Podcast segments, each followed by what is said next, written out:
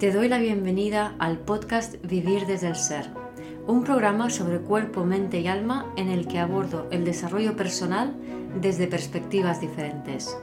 Quiero compartir contigo temas de conciencia, espiritualidad y astrología que me apasionan, las emociones y su relación profunda y ancestral con el trauma, la conexión con el cuerpo, la evolución de las relaciones conscientes y mucho más.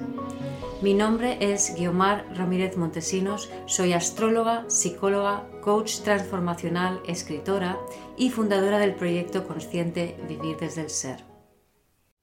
En este episodio comparto una charla que di con Maski sobre el bebé interior y su conexión con el pasado. En la medida en la que de bebé no hemos sido eh, atendidos y cuidados al 100%, en esa medida vamos a estar conectados, ligados al pasado ancestral, repitiendo esos patrones. Sanar el bebé interior implica soltar los patrones antiguos para empezar a ser en vez de pertenecer. Espero disfrutes de esta charla. Buenas tardes a todos y bienvenidos a esta sesión de Más Online en la que tenemos como invitada a Guiomar, que bueno, es una, bueno, una invitada fija aquí desde hace muchos años. Antes era siempre presencial, ahora pues la hacemos aquí online, de forma que bueno, puede, puede llegar a más que gente de todo el mundo. Y bueno, pues hoy vamos a hablar de un tema que yo creo que para ella es muy importante dentro de lo que son los procesos estos de transformación que todos llevamos a cabo, con, por ejemplo, con la de ella y cómo es el, cuidado, ¿no? el la sanación del bebé interior. Y bueno, pues Guiomar, gracias por venir otra vez y gracias por compartir esta sabiduría con nosotros. Pues muchas gracias. Todo tuyo. Gracias, Sonia. Pues nada, un placer otra vez estar aquí, que ahora ya es cada dos meses que, que, hacemos las charlas estas contigo, pero tú sigues haciendo muchas actividades eh, online, ¿no? Em, entonces, pues nada, hoy quería hablar del bebé interior, que los que me seguís sabéis que no es un tema, o sea, seguro que es un tema que ya me habéis escuchado muchas veces, ¿no? Pero aún así, yo creo que siempre se le puede dar otra vuelta de tuerca, como otra dimensión, otra perspectiva, otro punto de vista que a lo mejor eh, no habíamos visto, no nos habíamos dado cuenta antes, ¿no?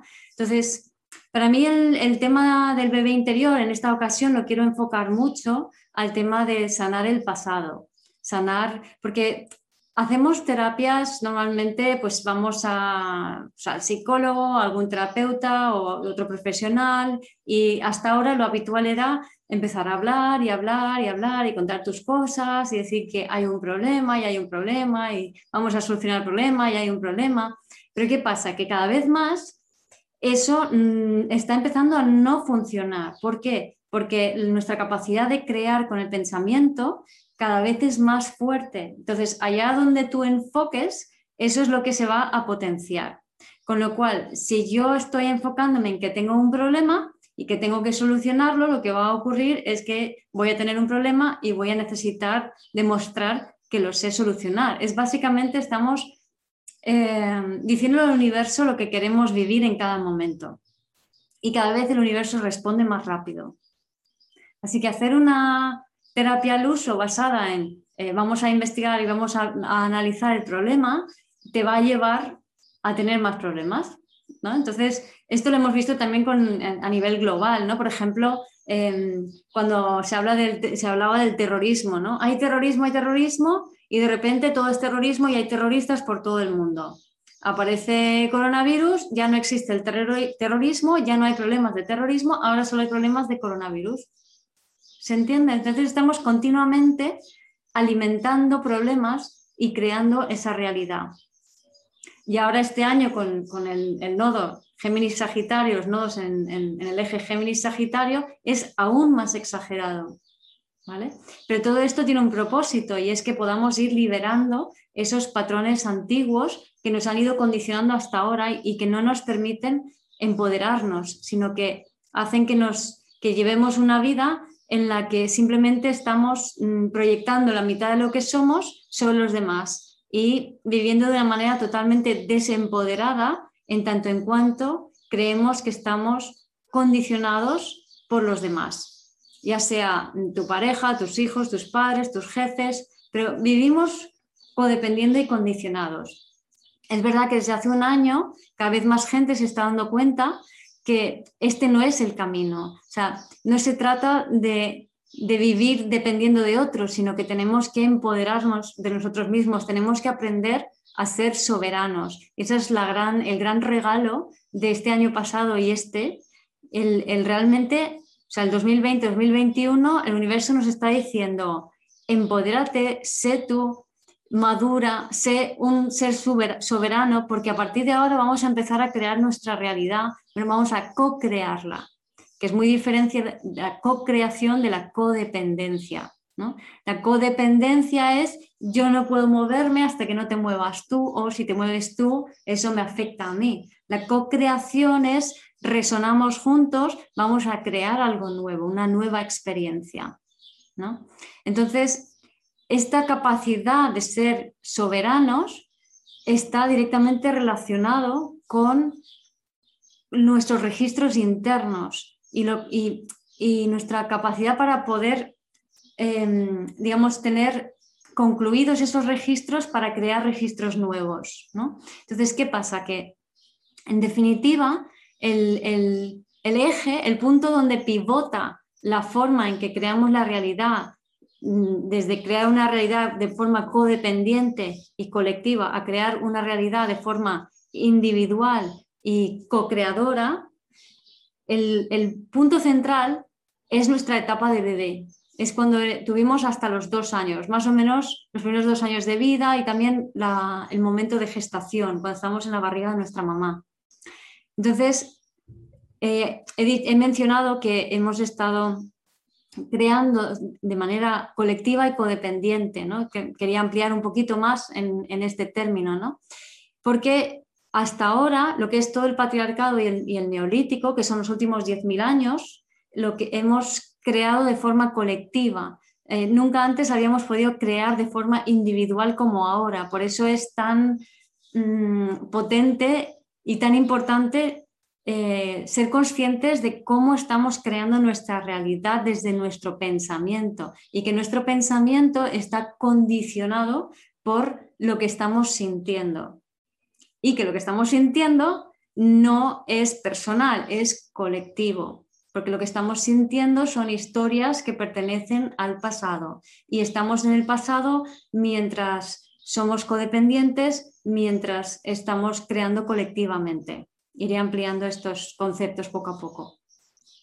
Entonces, cuando no somos seres soberanos, creamos, como digo, colectivamente. ¿Por qué?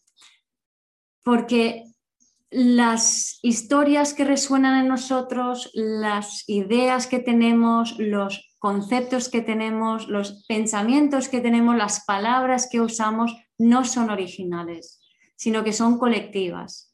De repente ahora está de moda decir que eh, es importante expresar lo que quieres. Pero la gente repite eso por moda, pero no porque realmente sean conscientes de que es importante expresar lo que, lo que quieren decir. De hecho, a lo mejor ni siquiera saben lo que quieren decir. O em, ahora está de moda que em, eh, las mujeres son más asertivas y Mm, tenemos que tener relaciones de igualdad, ¿no? Entonces, al principio, en un principio suena muy moderno y muy bien, pero es una idea colectiva. estamos comprando una idea colectiva que no hemos hecho propios. Entonces, muchas veces mm, me encuentro en consulta gente que me dice, yo es que tengo este problema, pues tengo este problema en mi pareja porque mi pareja no me habla o no comunica conmigo, o tengo este problema porque mm, eh, yo quiero salir a trabajar. Y cuando indagas, resulta que están diciendo eso por moda, pero en realidad mm, no es lo que es auténticamente afín a esa persona. Entonces, somos todos diferentes. Hace un rato estaba en una consulta donde se preocupaba la mujer porque eh, no, se veía social y que consideraba que tenía que ser más sociable. Y su carta decía lo contrario, no, tú no tienes que ser sociable, somos todos diferentes. Entonces no nos vale subirnos a la moda de, lo que se supone que, que, debemos hacer, ¿no? O sea, en esta moda, por ejemplo, sobre todo en el tema de parejas, lo veo muchísimo, cómo se generan problemas donde no los hay porque hay ciertas ideas que están de moda. Entonces, y, vamos arrastrados cuando no somos conscientes, cuando no estamos empoderados de nosotros mismos, vamos arrastrados eh, por, esas, por esas ideas y esos conceptos de cómo deben ser las cosas. Y si las cosas no son como deben ser, entonces yo tengo un problema. Esto también lo vemos con, con las modas de adelgazar o de hacer deporte o de no sé, todas las modas que tenemos, ¿no? Hay que vestir de una manera determinada, hay que tener un cuerpo determinado, hay que maquillarse de tal o cual manera y parece como que si no sigues esa moda, entonces estás errado, tienes que arreglar eso, ¿no? Y estamos haciendo esto a todos los niveles. ¿Por qué? Porque no estamos plenamente encarnados en nuestro cuerpo.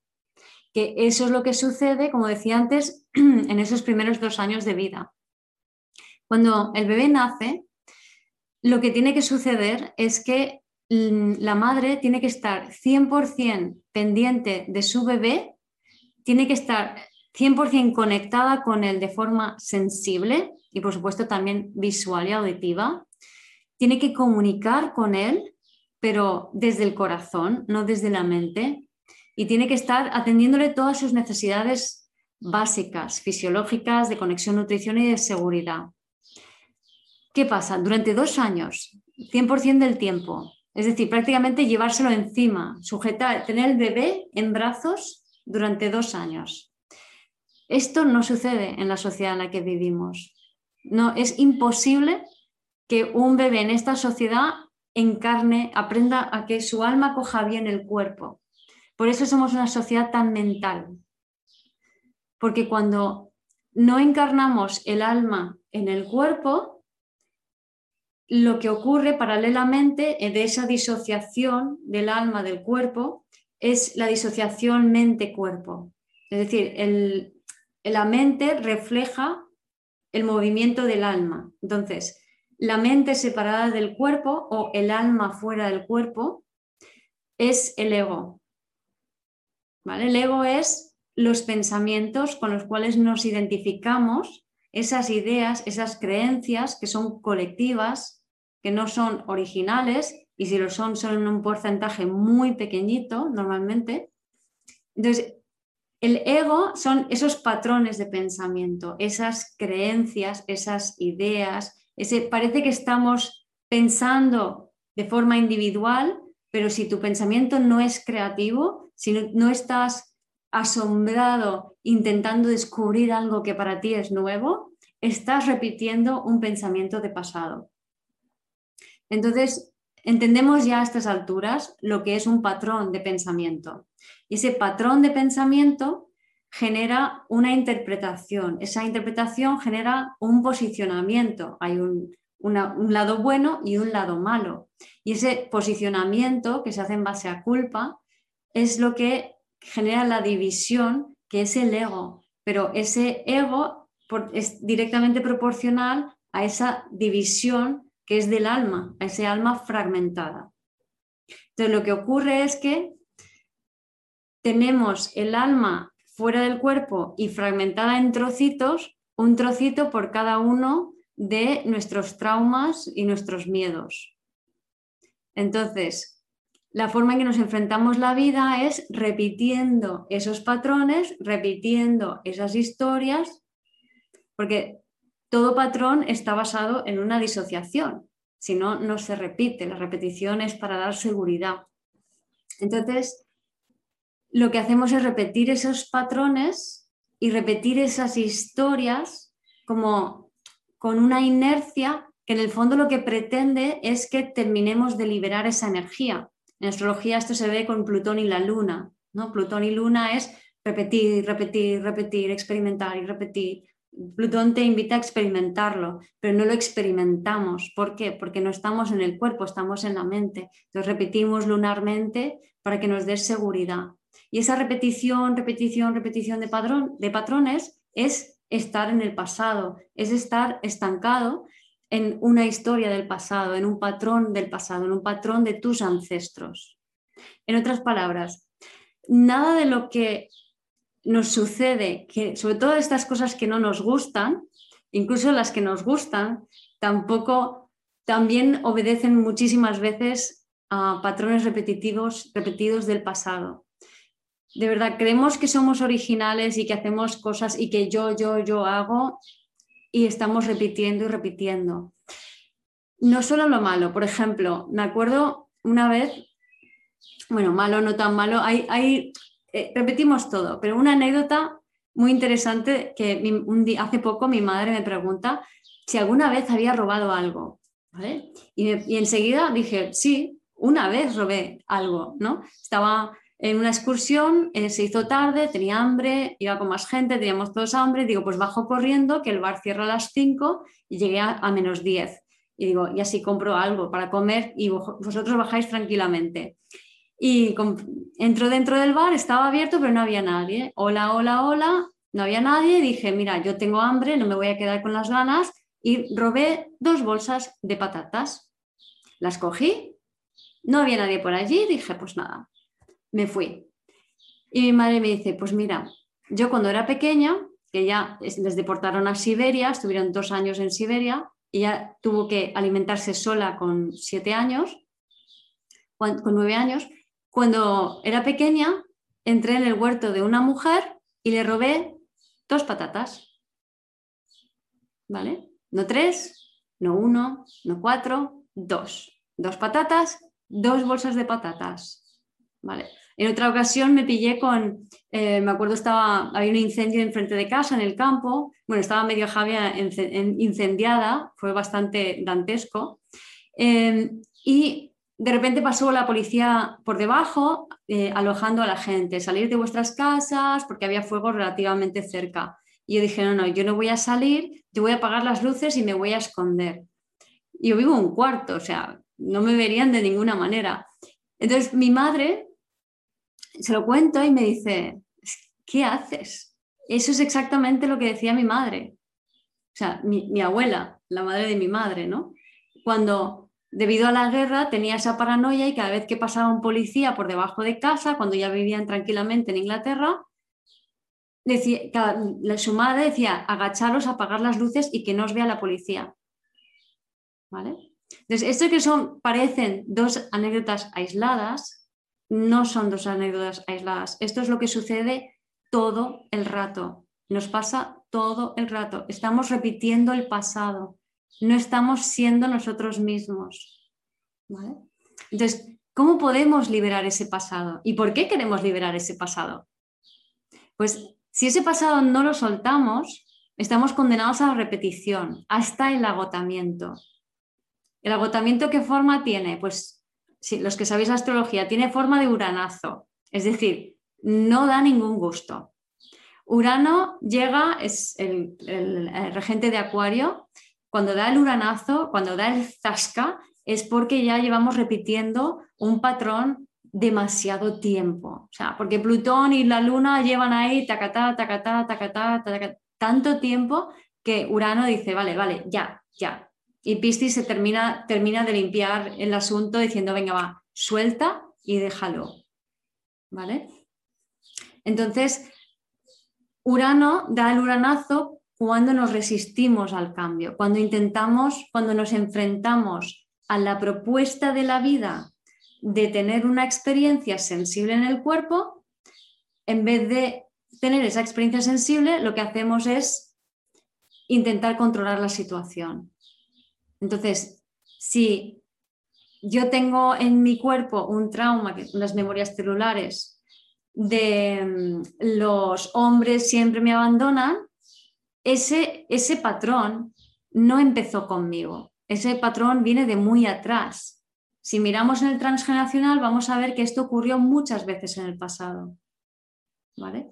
Si yo me resisto al patrón y hago todo lo posible por controlar que no ocurra eso, al final lo que va a ocurrir es algo mucho más drástico, porque cuanto más nos resistimos sentir la emoción de cómo se siente cuando te deja eh, tu pareja cuando tienes, por ejemplo, tu marido, cuando tienes cinco hijos que cuidar, que a lo mejor es lo que le pasó a, a una ancestra, entonces, si tú te resistes y lo intentas controlar de todas las maneras, al final la vida, la energía se va densificando más y más y más y lo que te sucede es un hecho más drástico, más trágico o una enfermedad grave que te obliga a encarnar ese dolor que tus ancestros no tuvieron porque a pesar de vivir la tragedia, no pudieron permitirse el lujo de abrirse sensiblemente para tener la experiencia.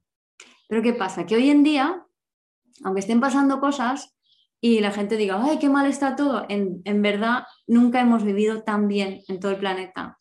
Antes sí que se vivía mal y era muy cruel la vida. Ahora vivimos bastante acomodados la gran mayoría. Entonces, si tú estás en modo supervivencia, que probablemente no tengas el tiempo para ver este, este, este, este charla, esta charla o este vídeo, ¿no? Entonces, eh, si estás en modo supervivencia, pues no te queda otra que seguir en ese modo supervivencia, a no ser que un uranazo te pare en seco, te dejes sin nada, y entonces a partir de allí sí que Em, puedes empezar a replantearte la vida de otra forma, ¿no? Pero no es nuestro caso, seguramente la mayoría o todos los que están aquí. Y para nosotros tenemos, ahora nos podemos permitir el lujo de sentir la vida, de parar lo suficiente como para que las emociones del pasado te impacten sensiblemente en el cuerpo, ¿vale? Y el, el poder hacerlo, ahora luego os explico, tiene mucho que ver con, con el bebé interior. Si el bebé interior mm, no está cuidado, no está, está desconectado, entonces va a ser muy, muy difícil que, realmente pues, se pueda tener esa experiencia sensible. ¿vale? Lo bueno es que sanar al bebé interior es mucho más fácil de lo que pueda parecer. Entonces, lo dicho, eh, la vida quiere que soltemos esos patrones. Cuanto antes los soltamos y sentimos la propuesta de la experiencia, de la vivencia, esa, esa propuesta sensible, mejor porque va a ser más fácil. Vamos a fluir más con la vida. Y sentir la vida simplemente es permitirte sentir la emoción. Entonces, por ejemplo, si te deja tu pareja, en vez de tirarte de los pelos, gritar y ponerlo a parir y no, y por qué, y por qué, y por qué, y por qué, por qué me ha pasado aquí, que es lo que solemos hacer, eh, reaccionamos con, con, la mente intentando colocarlo todo y eso nos genera mucha angustia, mucha ansiedad, pero nos impide sentir, por ejemplo, el desgarro o el dolor del abandono. Entonces, astrológicamente, la gente que tiene energía de escorpio no puede em, eludir esto, no puede escaquearse de sentir profundamente esa experiencia. ¿no? Ahí es como sí o sí, tienes que sentir esas emociones del pasado. Por eso Escorpio tiene fama de, de ser muy intenso, es porque está sintiendo las experiencias que no han sido experimentadas del pasado. ¿Vale? Entonces, ¿qué pasa? Como iba diciendo antes con el bebé, que los primeros dos años son la clave. La madre tiene que estar abrazando al niño, llamándole por su nombre, cantándole su canción, para que su alma vaya reconociendo su cuerpo y se vaya conectando y no se desconecte por un susto o porque se queda solo o porque el bebé es muy frágil, no, no puede sostener su alma, ¿no? De hecho, nosotros estamos en, en, estado bebé, como quien dice, porque como no nos sostuvieron, no hemos aprendido a sostener el alma. Y de hecho, no sé si la gente que tiene experiencias de, tocar fondo, de muy dolorosas, o te rompen el corazón, o pasas una enfermedad grave, eso de repente, te, ese nivel de, dolor que ya no puedes eludir, lo que, lo que está haciendo es como que te está conectando tu alma al cuerpo, porque el alma es una energía muy potente.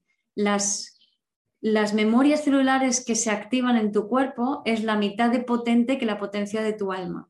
Entonces, encarnar alma completa en el cuerpo no es tarea fácil, es algo muy, muy intenso que en cuanto empiezas a sacudir el cuerpo, te disocias, se te sale el alma y se desconecta tu, tu mente. ¿vale? Entonces, es necesario habilitar el cuerpo para coger esa intensidad energética y la forma de hacerlo mejor es a través del cuidado del bebé interior. Entonces, volviendo a, como iba diciendo, estos, los dos primeros años son claves.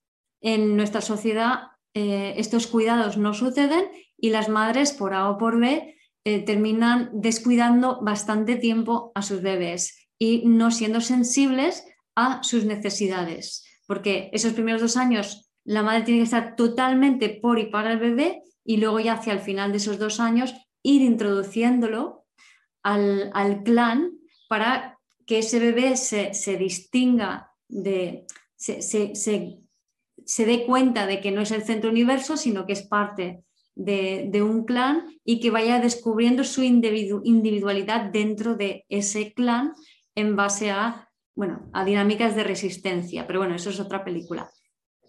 Entonces, eh, en nuestra sociedad esto no ocurre porque todos eh, estamos traumatizados, vivimos en una sociedad profundamente traumatizada, estamos todos disociados porque estamos muy en la mente, no estamos en el cuerpo. Entonces, ¿por qué es esto así? Porque hemos normalizado el trauma desde hace mucho tiempo, desde hace siglos.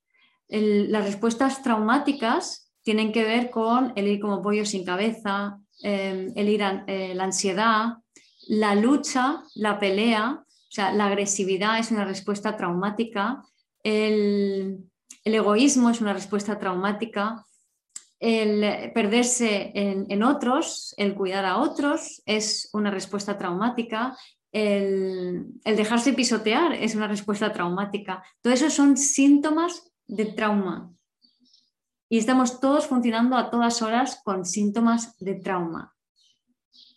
Gracias al confinamiento hemos mejorado un poco, aunque gracias a las medidas que se han tomado mm, por el confinamiento, incluyendo todo el miedo que se mete a través de, las noticias y demás, lo que han hecho es poner el acento sobre el hecho de que estamos traumatizados. Entonces, todo ese trauma ancestral, con las medidas que se han tomado de confinamiento, de aislamiento, de meter miedo, de el no poder respirar con, mascarilla y todo esto, que no, aquí no es cuestión de que si eso es bueno o malo, sino que es adecuado porque está sacando a la luz lo que siempre ha estado allí. Es decir, estas medidas que se están tomando para protegernos del coronavirus, lo que están haciendo es, eh, hay una parte, entre comillas, contraproducente, pero es producente porque saca a la luz el trauma que siempre ha estado. Y en, España, sin ir más lejos, tenemos la guerra civil y la Inquisición, que han marcado muchísimo la población. Y la población española está totalmente influenciada y dirigida por ese dolor ancestral. Todavía no lo hemos superado. Entonces, este trauma de ahora nos va a ayudar a superar. Y el autocuidado que nos hemos profesado en el confinamiento también. Y en España tenemos este caso, pero en Chile, por ejemplo, también tenéis una historia bastante fuertecita, ¿no? con muchos conflictos del pasado no sanados que vuelven a salir. O en Estados Unidos también guerra civil, las guerras mundiales. Guerras civiles son un poco peores, ¿no? las guerras internas.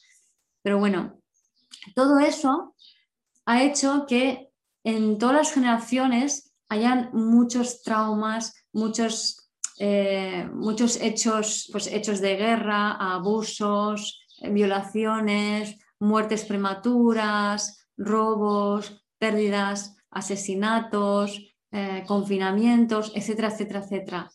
En todos nuestros árboles, a todos nosotros, o sea, aquí no se libra nadie. Todos estamos teñidos por el trauma, influenciados por el trauma. Eso quiere decir que eh, el trauma que han vivido tus ancestros, según constelaciones familiares o terapia sistémica, se habla de hasta siete generaciones atrás, todo ese trauma se va transmitiendo de generación en generación a través precisamente del cuidado que las madres hacen de sus bebés. Entonces, en la medida en que una madre em, lleva una información traumática propia, no está conectada con su cuerpo. Si la forma ideal de vincularnos sería, por ejemplo, que si yo me abro vulnerablemente a vosotros y vosotros a mí, y entonces en tiempo real estamos, nuestras energías fluyen entre unos y otros, estamos en sincronía, nuestros corazones están en sincronía. Pero ¿qué pasa? Que en cuanto hay un estímulo que activa esa memoria traumática, lo que sucede es que nos, nos disociamos y ya esa conexión no está. ¿Qué forma tiene esa disociación? Pues que empiezo a tener pensamientos mientras hay un input, por ejemplo, alguien está hablando y yo estoy pensando. ¿Vale? Es, hay una diferencia entre alguien está hablando y a mí me vienen imágenes que alguien está hablando y yo estoy pensando, por ejemplo, cuando eh, ay, ya sé lo que te voy a contestar, te voy a decir tal cosa, no, no, porque esto que has dicho no, Ahí ya nos hemos desconectado. Y cuando tenemos conflictos en las relaciones es todavía más, más exagerado, ¿no? Ahí realmente es, eh, empieza el conflicto, o sea, algo activa, no sé, mi pareja no ha bajado la tapa del váter por enésima vez. Entonces yo me cabreo porque ya se me activa porque no me hace caso, porque se lo he dicho mil veces, es que no soy importante para él, ¿no? Ahí ya te has disociado y has entrado en la película traumática, ¿vale? Y el otro entra en la suya, evidentemente, y te contesta, y te contesta mal. o, a lo mejor se da media vuelta y se va, que también es parte de su película traumática. Y así nos vamos relacionando, pero eso es trauma versus trauma. Y todo eso viene no de tu vida, que también, pero viene del pasado. Tú simplemente lo has heredado, de bebé te lo has absorbido, esa información traumática, y por supuesto a lo largo de tu vida has ido creando diferentes situaciones, pues cuando eras niño, cuando eras más joven, cuando eras adolescente, cuando ya en la adultez, vas creando historias en base a ese mismo patrón, repitiendo, repitiendo, repitiendo, una y otra vez, siempre la misma película, que ni siquiera es tuya, que es heredada. ¿Vale?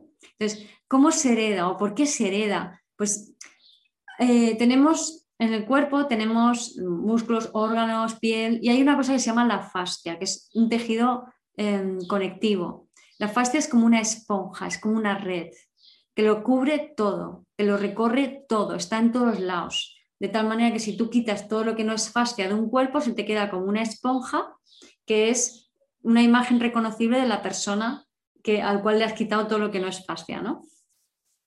Entonces, la fascia es como, para mí es lo que capta la información del entorno, de tu campo energético, pero también de tu sistema, del universo, y eso se traduce a tu cuerpo.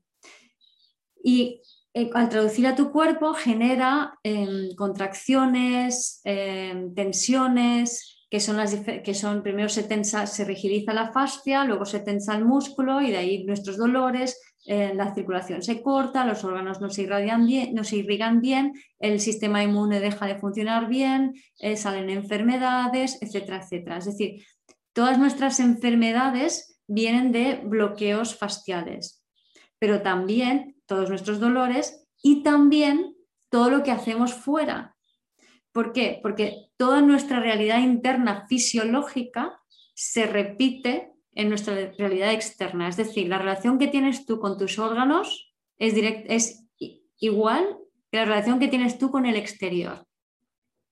Esto se ve muy bien si te haces un viaje de ayahuasca, ¿verdad, Juan?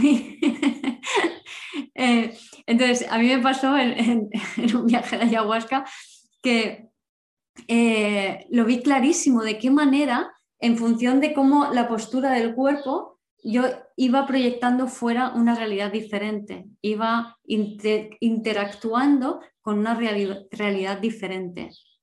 Entonces, lo que pasa es que esto lo hacemos todo el rato. Yo he visto muchas veces personas, por ejemplo, que tienen un cáncer, que se comportan em, de una manera como muy irritable y muy enfadada con el exterior. ¿vale? Entonces, ese enfado exterior está directamente relacionado ese ataque de esa persona hacia el exterior o pueden percibir que les ataca, es porque en su cuerpo hay células que le están atacando, por ejemplo. Entonces, hay una relación directa entre la fascia, la información que entra, los músculos, los órganos, los dolores, las enfermedades y lo que proyectamos fuera en nuestro mundo. ¿Vale? Esto se habla de la ley del espejo, de las proyecciones, de todo lo que ves fuera, tiene que ver contigo, pero el, extremo hasta donde eso es verdad es impresionante. Es decir, todo lo que vemos fuera está relacionado con tu interior y con tu pasado. No nos relacionamos con la vida tal y como es, nos estamos relacionando con esa imagen que tenemos de la vida. Y todo esto es por ese trauma ancestral que se va transmitiendo de madres a hijos a través de el cuidado que la madre o no da a su hijo. Es decir, el bebé cuando nace, que es una esponjita facial, absorbe todo lo que hay en el ambiente, absolutamente todo. Y el bebé no tiene filtros, no tiene juicio. El juicio se empieza a tener a partir de los cuatro años. Entonces, antes de eso, el bebé simplemente copia, mimetiza toda la información que hay. Y 100% de esa información para el bebé es buena. Entonces, si, nace en un hogar donde ha habido violencia, donde ha habido dolor, donde mm, ha habido pérdidas o, o incomunicación, el bebé va a absorber eso y va a sentir que eso es bueno, va a sentir que eso es amor. ¿Por qué? Porque ha sobrevivido, es biológico. Entonces, si mi abuela sufrió un ataque, eh, una guerra, una violación, una muerte prematura, todo ese dolor, ella no pudo procesarlo. No pudo procesarlo porque estaba demasiado pendiente en sobrevivir, en seguir hacia adelante. Solo realmente puede sentirlo una generación que está verdaderamente acomodada y mirándose al ombligo, como hacemos nosotros cuando estamos diciendo, a ver qué siento, a ver qué me pasa, ay, mira, tengo esto, ay, mira, tengo este otro problema. Estamos mirándonos al ombligo, pero eso es evolutivo. Entonces, a mi abuela le pasa todo esto, se lo transmite a mi madre. Mi madre todavía no puede eh, conectar consigo y mirarse hacia adentro. Entonces, ella continúa simplemente funcionando en la vida. Normalmente la generación más dolida la siguiente generación es una generación más de constructores, muy enfocados en el afuera.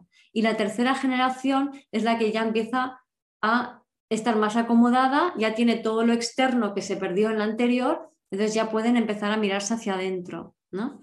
Entonces, si mi abuela tuvo problemas, ella no va a ser capaz de, si está traumatizada, hay, una, hay partes de ella que no están presentes en su cuerpo, ¿no? Si está muy traumatizada porque tiene estrés postraumático, ha sufrido varias pérdidas y situaciones terribles, entonces no está prácticamente nada en su cuerpo, sino está disociada. Si tú estás disociada, si no estás en tu cuerpo, si estás en el ego con la mente dándole vueltas a mil por hora y esto, aquello, todo lo otro, no puedes estar presente para el bebé, no puedes estar sintiendo a tu bebé. Pero el bebé no distingue, solo sabe que eso es mamá.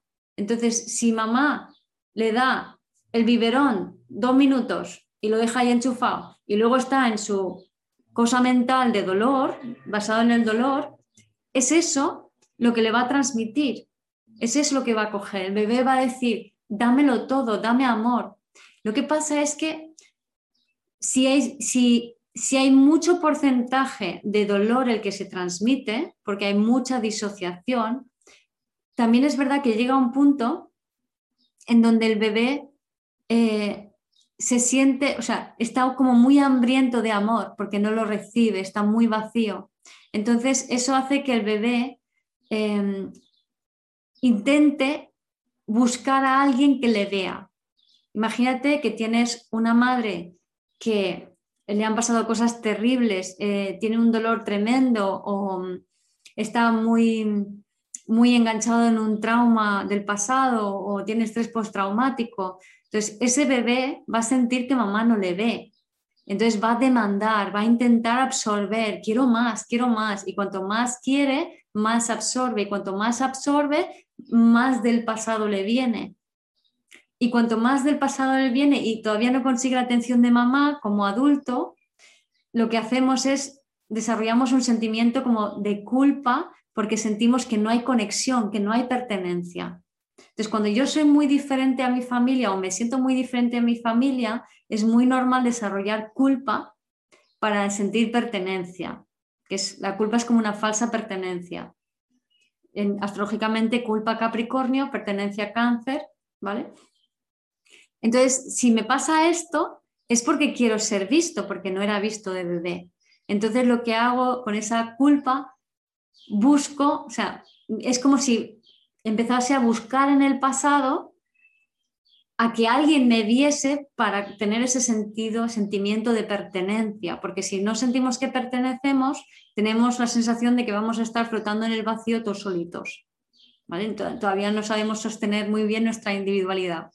Entonces, con esa culpa, con esa falta de conexión con mamá, porque mamá estaba muy, muy mal, voy buscando en el pasado hasta que encuentro a un ancestro con una historia de dolor que se quedó excluido.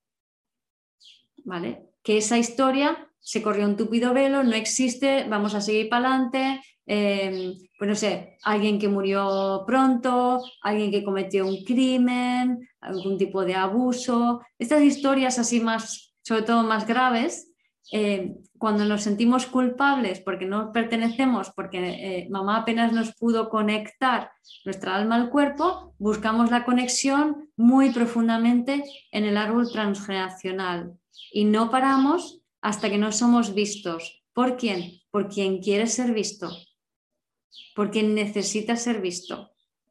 Entonces, fijaros la perfección. O sea, en realidad esto es algo evolutivo, es algo que sirve para terminar de ordenar, organizar y colocar en su sitio el árbol transgeneracional. Porque si hay mucho dolor en el árbol, los bebés apenas son cuidados, las mamás no van a darse cuenta, van a ser muy malas madres. Todas las madres son malas madres, unas más que otras, pero todas son muy malas madres, ¿no? Entonces, si una madre está muy disociada, pues es muy mala madre aunque tenga las mejores intenciones del mundo, pero es que es así, no pasa nada, ¿no? O sea, no es culpa de ella tampoco, porque a su vez ella también fue el fruto de una mala madre. Y una mala madre lo único que significa es que hay mucho dolor en ese transgeneracional, ¿vale? Cuando hay mucho dolor que se va transmitiendo de generación en generación, hay muy malas madres que no son capaces de conectar con sus bebés. Entonces, ¿qué ocurre? Que ese bebé desconectado de su cuerpo está flotando en, la energía de su sistema. Y al flotar la energía su sistema está como en contacto con los muertos, por así decirlo. Y sobre todo, como decía antes, buscando a ver quién le ve y le va a ver aquel que quiere ser visto, aquel que no, fue reconocido. ¿no? Entonces, ese bebé va a estar como siendo como una depuradora de la familia, limpiando esto pasa, por ejemplo, si hay un Neptuno en la casa 12 o mucha agua en una carta, eh, y bueno, o, lunas en agua, cosas así, dan, dan mucho esto, ¿no? Entonces, o un Neptuno fuerte también, ¿no? Em, e, ese bebé sirve el propósito de limpiar a su transgeneracional. Entonces va a vivir la vida de aquellos ancestros que no fueron reconocidos, con un por un intento de ser visto y por tanto sentirse parte de esa familia. Entonces, son personas eh, que aquí a, nivel del bebé interior sería em, de las tres necesidades básicas que he comentado antes, serían las necesidades fisiológicas, que son las más básicas de todas. Entonces, si hay tal grado de desconexión, lo que ocurre es que el bebé apenas se sostiene en el cuerpo y está muy fuera de sí. Entonces, son personas que pasan frío en verano, que tienen poca energía, que son más, más suaves, más light, más aquiescientes, que se adaptan a todo el mundo, pero son personas que no consiguen ganar dinero, no consiguen tener éxito, no consiguen tener lo que quieren, están muy, muy intrincados en esas historias del pasado, en ese dolor del pasado. Y también son personas con mucha facilidad para enfermar, para tener enfermedades psicosomáticas que a través de ellas de alguna manera están depurando esa información están limpiando ese árbol. Entonces, hay un propósito en eso, que es este, ¿no? Si hay mucho dolor en un transgeneracional, bebés muy poco conectados y entonces va a haber mucha depuración, van a poder limpiar ese árbol. Pero ¿qué pasa? Que si yo me entro en mis películas mentales, no voy a limpiar ese árbol, voy a perpetuarlo. Entonces, no ha servido para nada. Cuando hay una película mental, cuando estamos en el ego, hay culpa. Si hay culpa, no hay conciencia, estamos condenados a la repetición.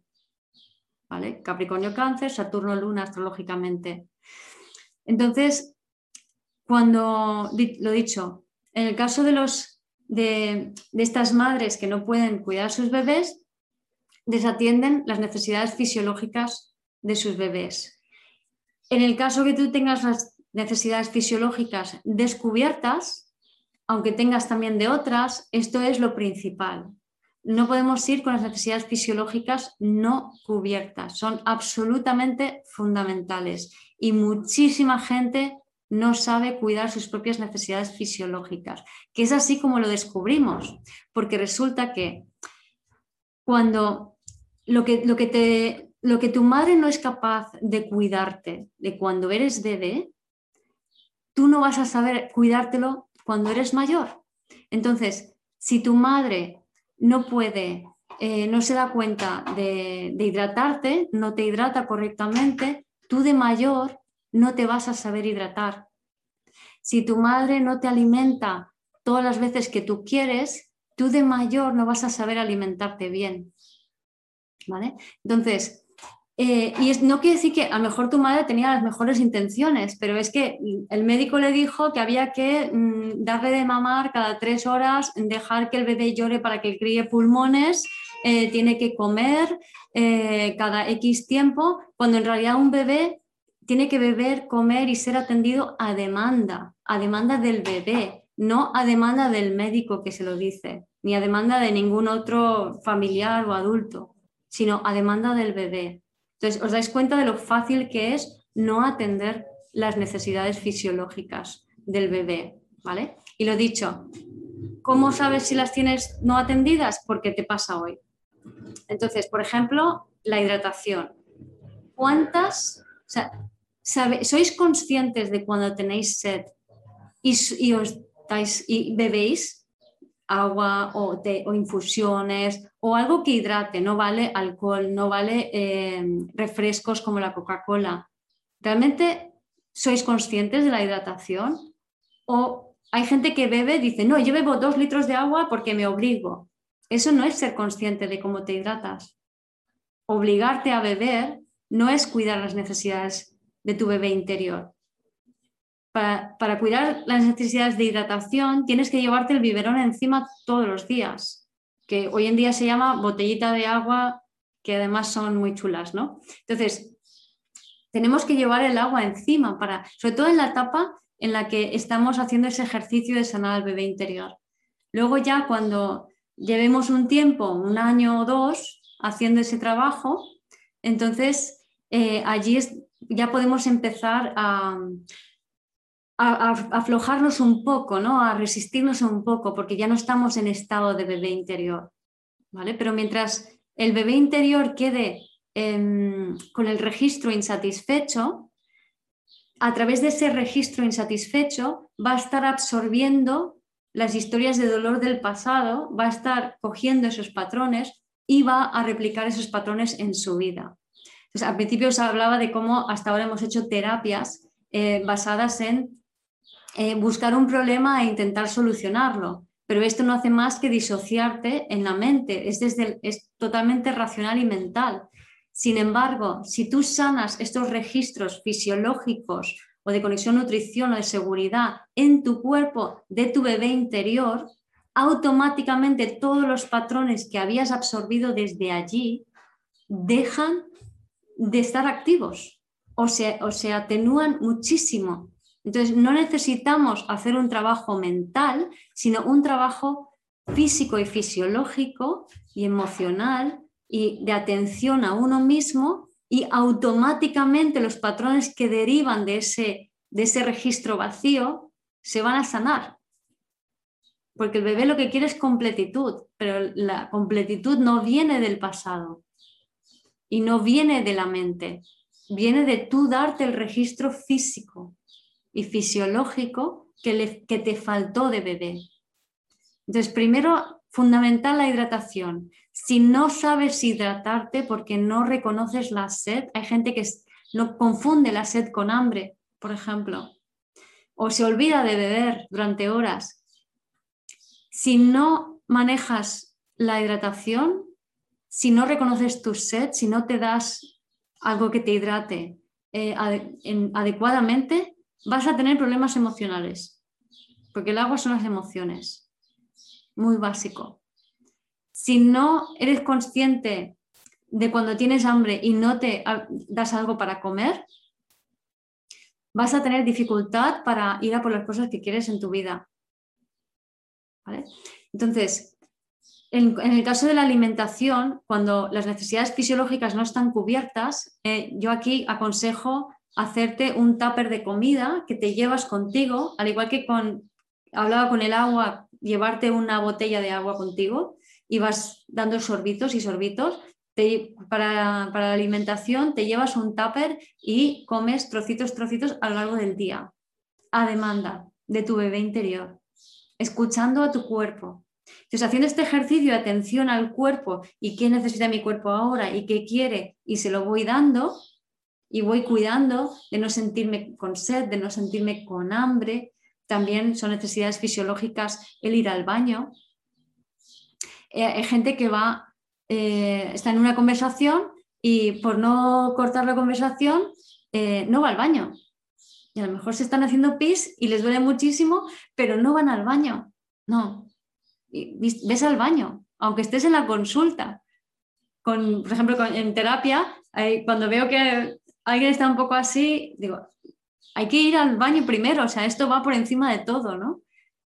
Sobre todo cuando no las tienes cubiertas. Lo dicho, una vez que ya llevas un tiempo cubriéndolas, ahí ya sí que puedes empezar a, a, aflojar un poco, decir, pues ahora me aguanto un poco, ahora me entreno en aguantarme, pero los primeros dos años si no te lo has hecho entonces, todo lo que no te haces en una etapa de tu vida, luego hay que, hay que rehacerlo y hay que terminar ese registro, porque si no queda abierto.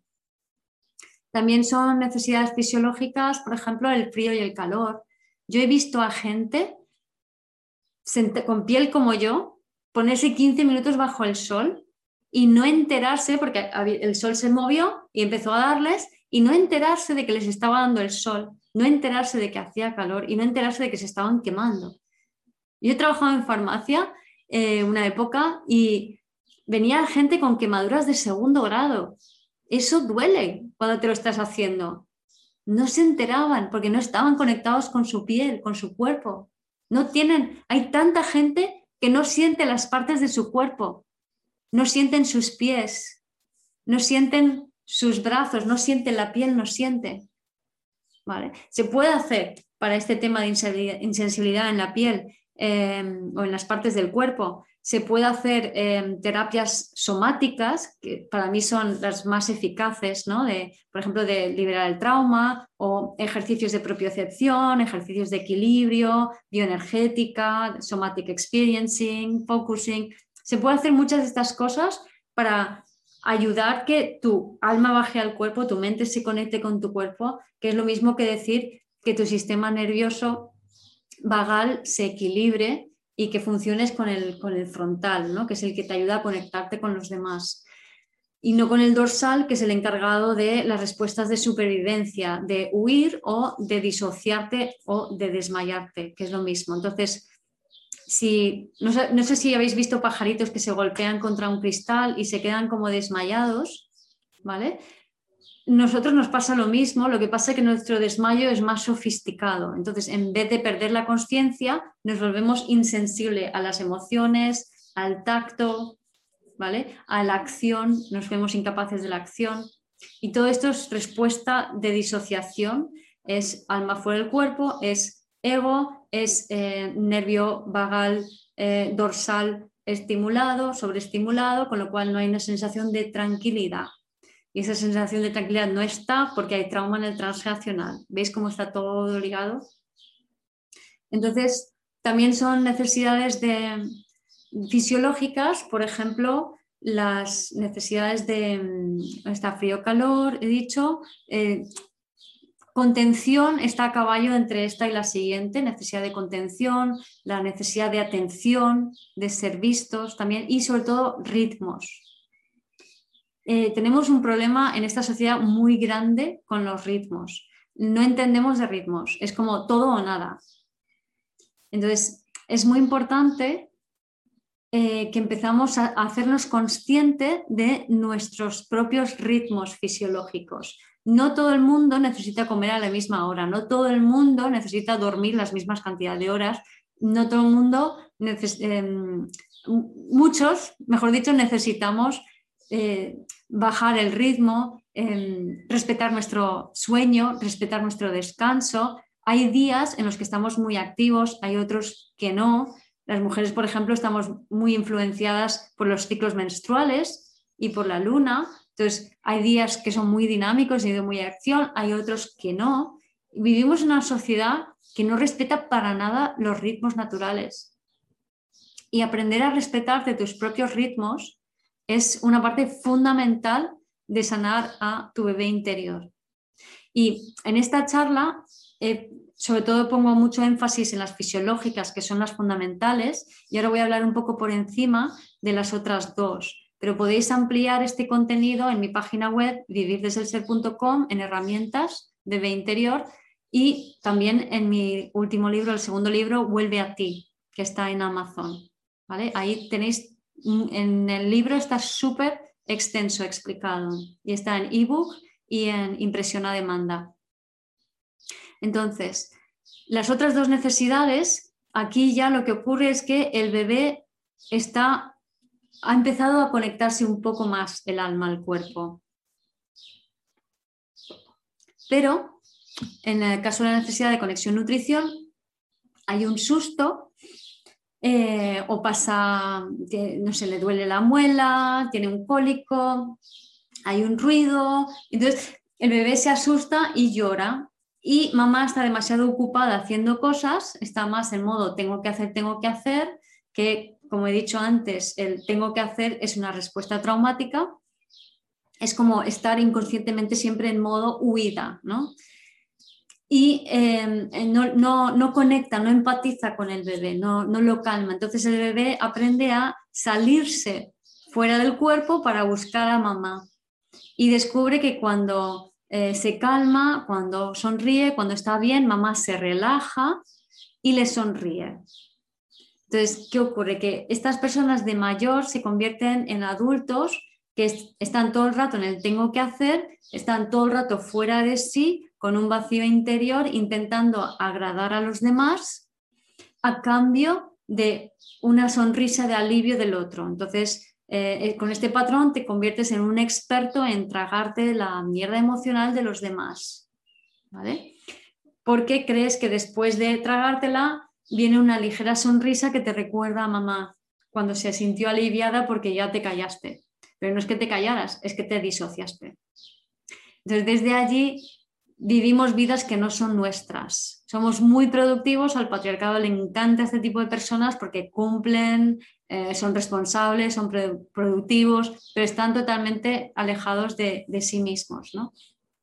Y la forma de sanar esta herida en realidad es bastante sencilla, ¿no? pero con esta herida el, efecto que tiene es que te alejas de tu corazón, te desconectas tu corazón y al tragar el dolor emocional de otros, empezando por mamá, tu corazón se, llena de, una nube energética densa, entonces no llegas, eh, no conectas con otros y encima no te funciona como radar para saber hacia dónde tienes que ir en tu vida de forma mm, dirigido por tu ser, digamos, ¿no?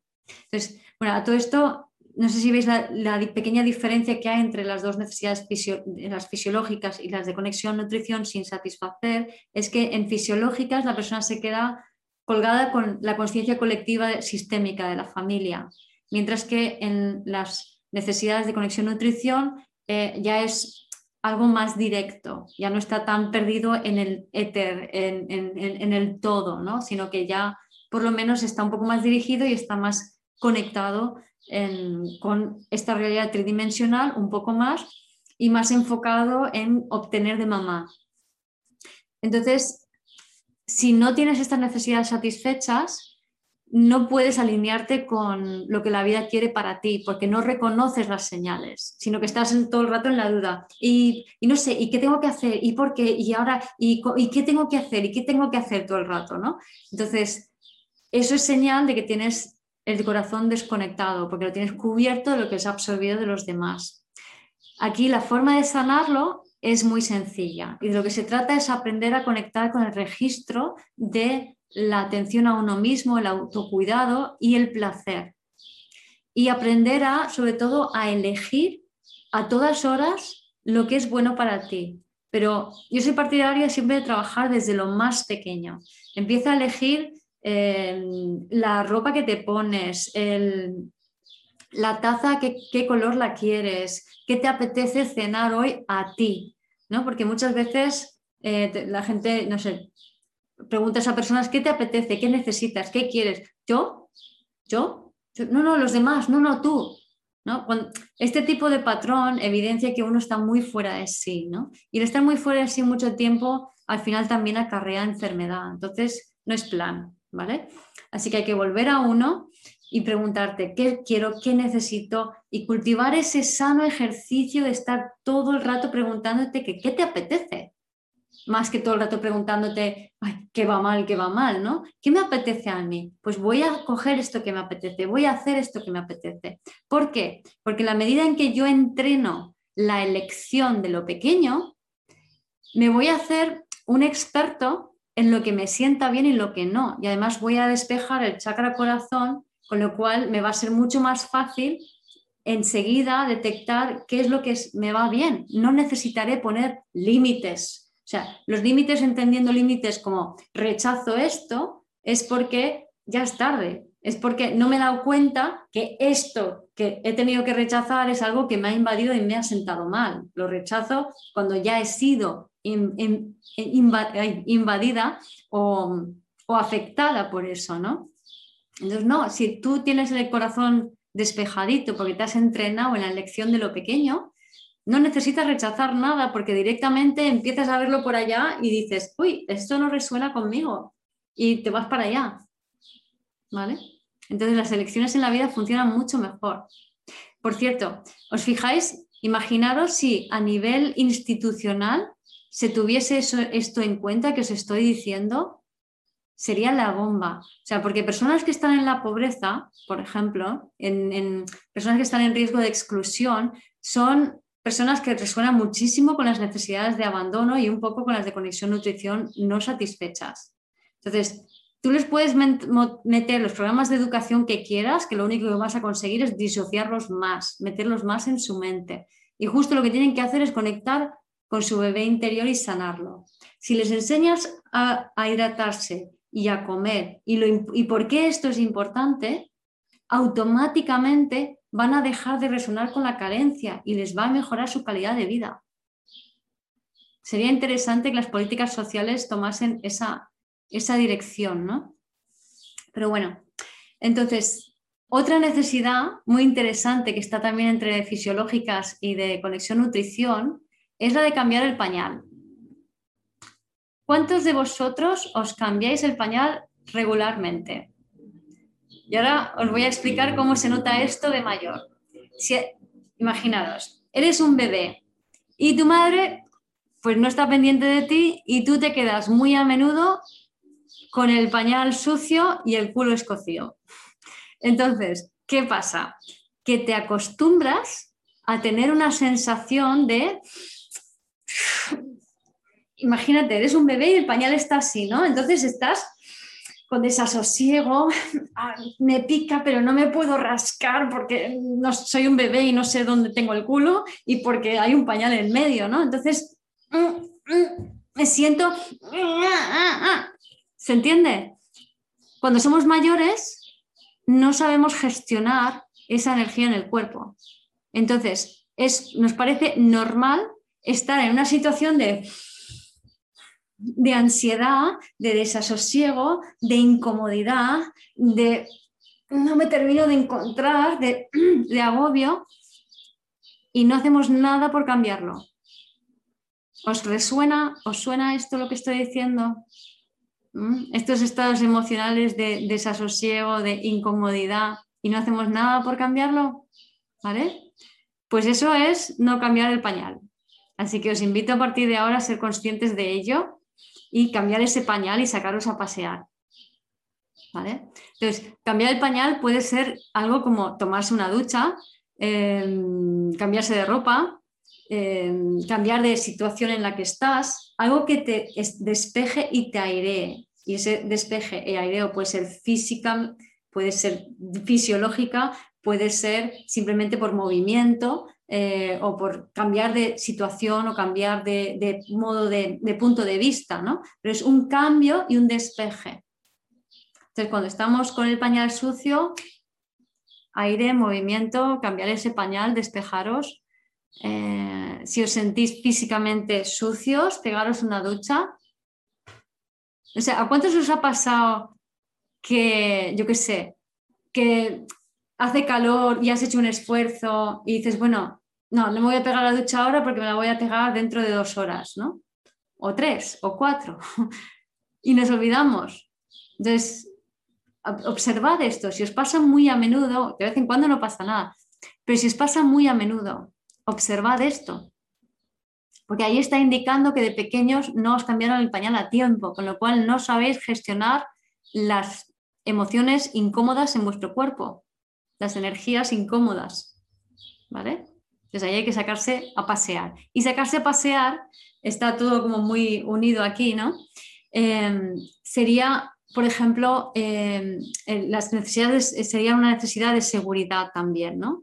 Cuando ya, en el caso de las necesidades de seguridad, cuando no están satisfechas, genera además muchísima energía en el cuerpo, ¿no? Como muchas sensaciones emocionales y energéticas fuertes, ¿no? Em, estas necesidades tienen que ver con em, padres con mucha inseguridad eh, tridimensional. O sea, en el caso de fisiológicas, em, mamá con mucho dolor. En, en, los casos de conexión-nutrición, mamá con más bien agobio. y en el caso de, caso de necesidades de seguridad es mamá con miedos y preocupaciones, en plan de son familias donde es muy reciente que ha habido, pues no sé, eh, se perdió la casa, se perdió el negocio, mucho dinero, se murió alguien. Entonces son gente que está muy en el, la inseguridad. Entonces, los, cuando nacen los niños, los adultos controladores y o sobreprotectores asumen el alma de, de, ese niño y de las personas de su alrededor. ¿Qué quiere decir esto? Cuando te asumen el alma es que no te dejan sentir las cosas. Entonces son los típicos, la típica madre o padre que cuando se cae el niño antes de que el niño se ha dado cuenta de que se ha caído y que se ha dado un golpe, porque sabes que tarda unos segundos, un niño se cae y hace, porque se le ha salido el alma, ¿no? Entonces, y al cabo de un rato hace, y llora, ¿no? Pues hay padres que antes de que el niño llegue a ese punto de volver a conectar consigo, llorar y gestionar sus emociones, no pasa nada, no pasa nada, no pasa nada, ¿no? Y le quita lo que, la emoción, le quita la, el alma es energía emocional. Entonces, el padre asume y le quita al hijo toda su experiencia emocional. No, no, no llores, no, no pasa nada, no, te compro otro, no, no, no sientas, no sientas, no sientas, ¿no? Entonces, ese niño va por la vida súper happy y cuando es un adulto le preguntas, le dices, ¿desde qué edad tienes recuerdos? Y dice, pues yo no recuerdo nada antes de los 8, 12 años. ¿Por qué pasa esto? Pues porque durante esa primera etapa de tu vida estabas mimetizada y simbiotizada con una mamá o con un papá que te habían quitado el alma, te habían impedido que tu cuerpo sintiera la energía emocional que había en el ambiente, por protección. Entonces, ¿qué pasa? Que estos adultos no se saben gestionar emocionalmente y tienden a entrar en relaciones de mucha, eh, como buscar a alguien cuando se hacen, normalmente se hacen adolescentes y lo que sucede es que eh, son muy olorosos como adolescentes, huelen muy mal. Entonces los padres les rechazan y les devuelven el alma. Entonces van por la, con, el alma y dicen, si llevo 12 años aquí sin sentir esto, ¿y ahora qué? ¿Qué me lo coge? Entonces se, se echan novia y dice, toma, llévalo tú. Y muchas veces esa novia es alguien que resuena con, o sea, que tiene las necesidades de conexión, nutrición insatisfechas y se lo traga entero. o hay un intercambio, ¿no? Entonces entran en esas, cuando hay intercambios, en esas relaciones que son tóxicas de que sube y baja y tú y tal, y tú me haces sentir y tú me haces esto y yo te hago lo otro. ¿Os dais cuenta? Los malas madres que somos todas. Incluso yo, que no he tenido hijos, soy mala madre. Pero bueno, entonces eh, lo que sucede, la forma de sanar esta es darte cuenta de que vives en un mundo seguro. Entonces, ¿cómo puedes hacer eso? Pues tu habitación, tu casa, habilitar un espacio que sea un refugio, que sea cómodo, que te calme, que sea agradable. O sea, adquirir ese sentimiento de que estoy segura y me puedo permitir el lujo de sentir. Y luego empezar a aprender a sentir. ¿Cómo? A través de las necesidades de, a través de, eh, por ejemplo, catas. Tomar, aprender a hacer catas de vino, catas de cerveza, catas de queso, oler flores, o sea, todo lo que implique em, agudizar tus sentidos te va a ayudar a aprender a sentir, porque en el caso de estas personas que están muy afectadas por estas necesidades no cubiertas, em, se les da muy mal sentir em, cuando las cosas son sutiles y solo sienten cuando ya les desborda, les salen por las orejas toda la energía emocional. Entonces, cuando, cuando sienten allí, entonces ya es como que estallan. Entonces son las personas que reaccionan eh, pegando un grito, eh, de forma violenta, o les pasa eso a ellos. Otros son violentos hacia ellos. ¿sí? Entonces, lo dicho, aquí se trata de también salir mucho a la naturaleza, caminar, la amplitud de visión eh, lo calma el sistema nervioso, porque cuando estamos en, modo ataque y huida, el, se, nos pone la visión en plan túnel. Si vivimos en ciudades y vamos en el metro, esto no nos ayuda. Ahora, si vamos a la naturaleza y empezamos a mirar horizonte amplio, como el mar, eso es uno de los motivos por los cuales el mar relaja, porque es todo horizonte, eso calma, eso da un, crea un registro en la mente de que hay seguridad, ¿vale? Y aprender a sacarse a pasear, aprender a mover la energía antes de que ésta suba demasiado. Ir a caminar, ir a hacer deporte, no para buscar alivio, sino para buscar el movimiento, para acompañar el movimiento energético, bailar también, y que esa energía emocional fluya a través de ti y tú no necesitas retenerla. ¿Vale? Porque la retenemos porque como mamá y papá llevaban esa energía encima, pues yo también. Y de lo que se trata es que esa energía no es tuya, suéltala, libérala, que te atraviesa, siéntela.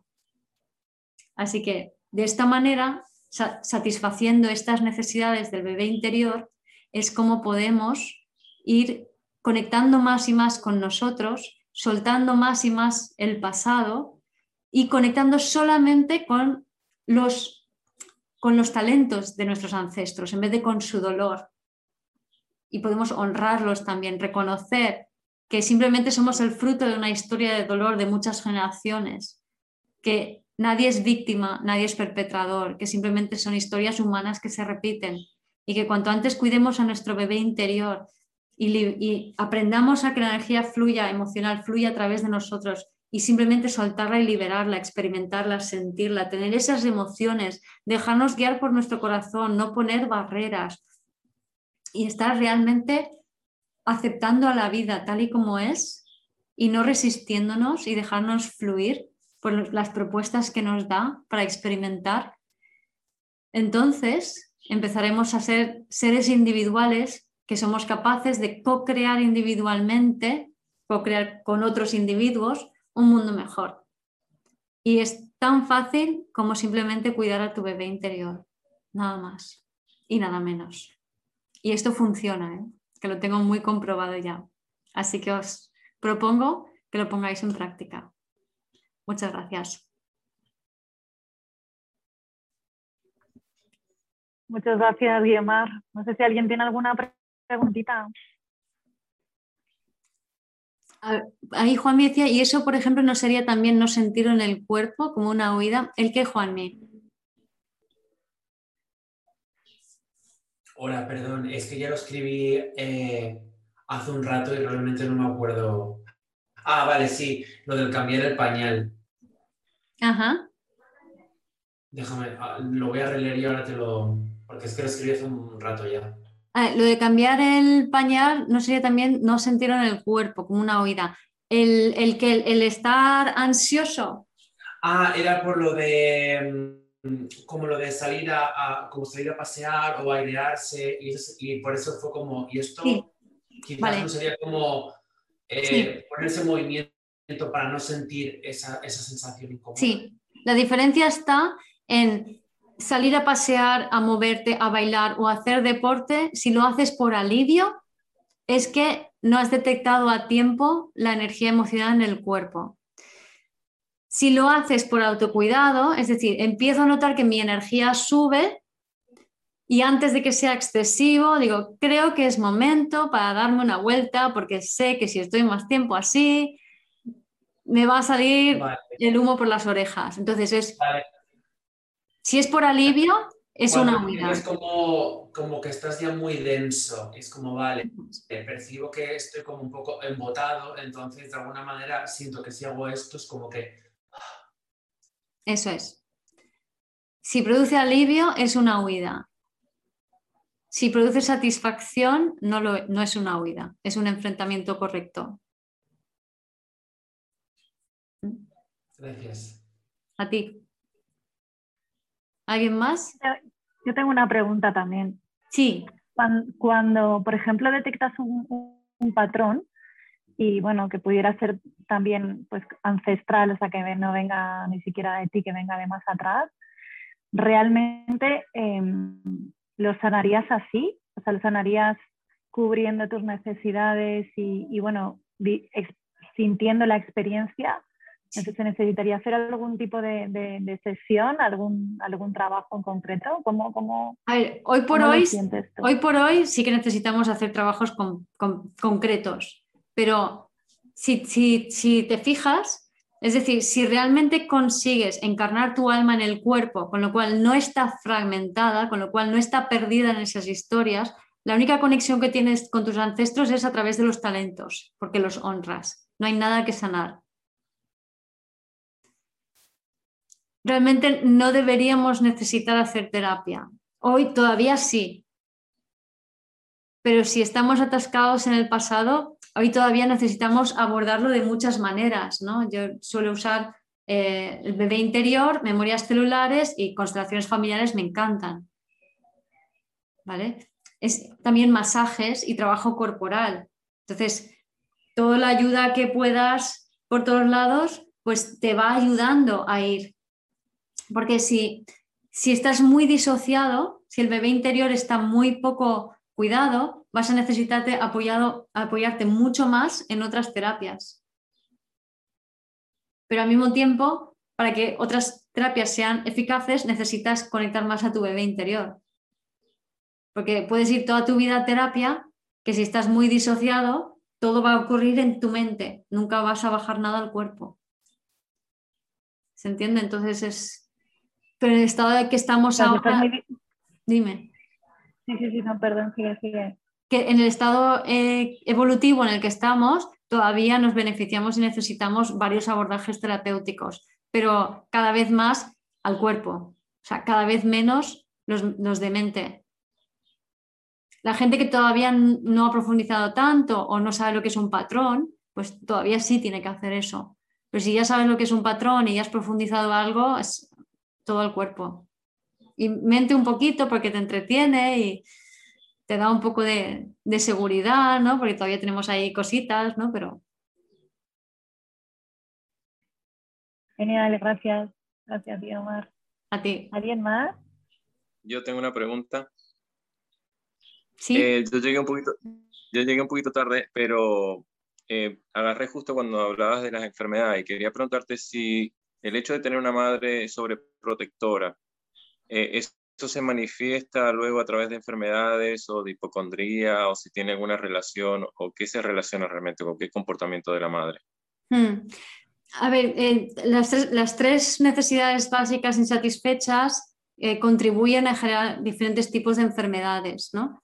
Em, sí, eh, puede, puede, tener que ver la, hipocondría sobre todo con las necesidades de, mm, seguridad.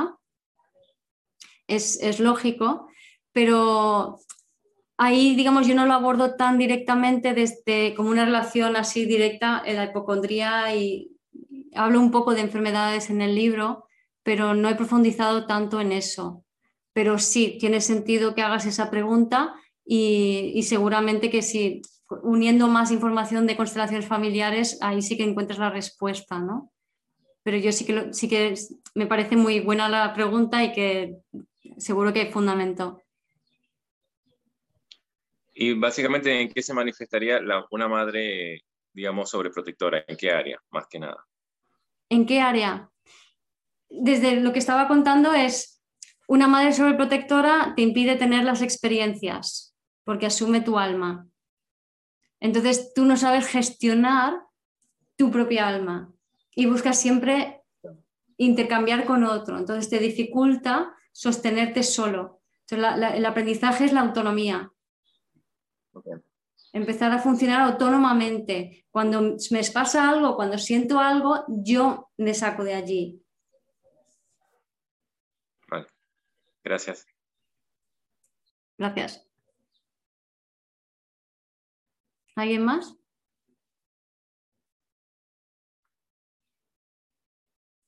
Pues. Bueno, Omar, mil, mil, mil, mil gracias. Como siempre, aprendemos tanto. La es que es súper inspirador y, cada vez ves más cosas. de cada cosa, de, cada charla, bueno, hay algo que te das cuenta y más estupendo, la verdad. Mm. Gracias. gracias. Gracias, siempre un placer estar aquí con, contigo, Sonia, y con toda la gente que, viene a vernos. Y... Es un gusto compartir estos ratos, la verdad, estar ahí todas las caritas, pues todos los que estáis ahí encendidos con el vídeo, la verdad es que es un gusto. Y de tantos países. nota, claro, y encima tan así, todos un poco resonando juntos y la verdad es que es maravilloso esto que ha surgido pues gracias a, esta pandemia, ¿no? Porque bueno, antes hacían cosas pero no tanto y, bueno, es maravilloso y bueno, poco a poco entre todos creo que así se hace un mundo mejor. ¿no? Sí. Que no es mal, no es mala labor. Sí, sí, sí. Además, ¿sabes, además, ¿sabes qué? Que la gente cuando se une en grupos y en comunidades, cuando, cuando, hay un tema así, sobre todo este tipo de temáticas, donde la vibración es, alta, va hacia adelante, no, es, no está basada en culpa y en cosas por el estilo, automáticamente se están sanando historias del pasado, porque la gente se junta por, por vibración, o sea, no podemos estar todos aquí si no estamos resonando y los que nos vean en el futuro a través de las redes, ¿no? Entonces, automáticamente ahí hay sanación de historias, simplemente por la forma de grupo en que se constituye. Así que pues, es muy importante todo esto de participar en Zooms, en grupos y demás, con eh, esta mirada, o sea, miradas positivas, ¿no? Es muy sanador siempre. Pues sí, nada, seguiremos, seguimos. Y, sí. y nada, y te espero aquí también, físicamente. Sí. A ver si ahora lo, comentamos. Sí, mira, y y dice Laura que si mi comunidad está abierta y si tiene costo. Si está abierta, está, lo puedes ver Laura en vivirdesdelser.com, en mi comunidad. O si me ves en las redes, en Instagram, por ejemplo, si quieres preguntarme directamente o enviar un email, también lo puedes hacer, ¿vale? Y, ahí, y el costo son 18 euros al mes. Bueno. Gracias. Hasta, hasta muy prontito. Gracias a todos. Que paséis un feliz sábado. Gracias por escuchar este episodio del podcast de Vivir desde el Ser. Si te gustó el contenido y los temas que hemos abordado, dale a me gusta, suscríbete a mi canal, comparte este episodio con quien crees que lo pueda necesitar y te invito a visitar mi web vivirdesdeelser.com y a seguirme en las redes.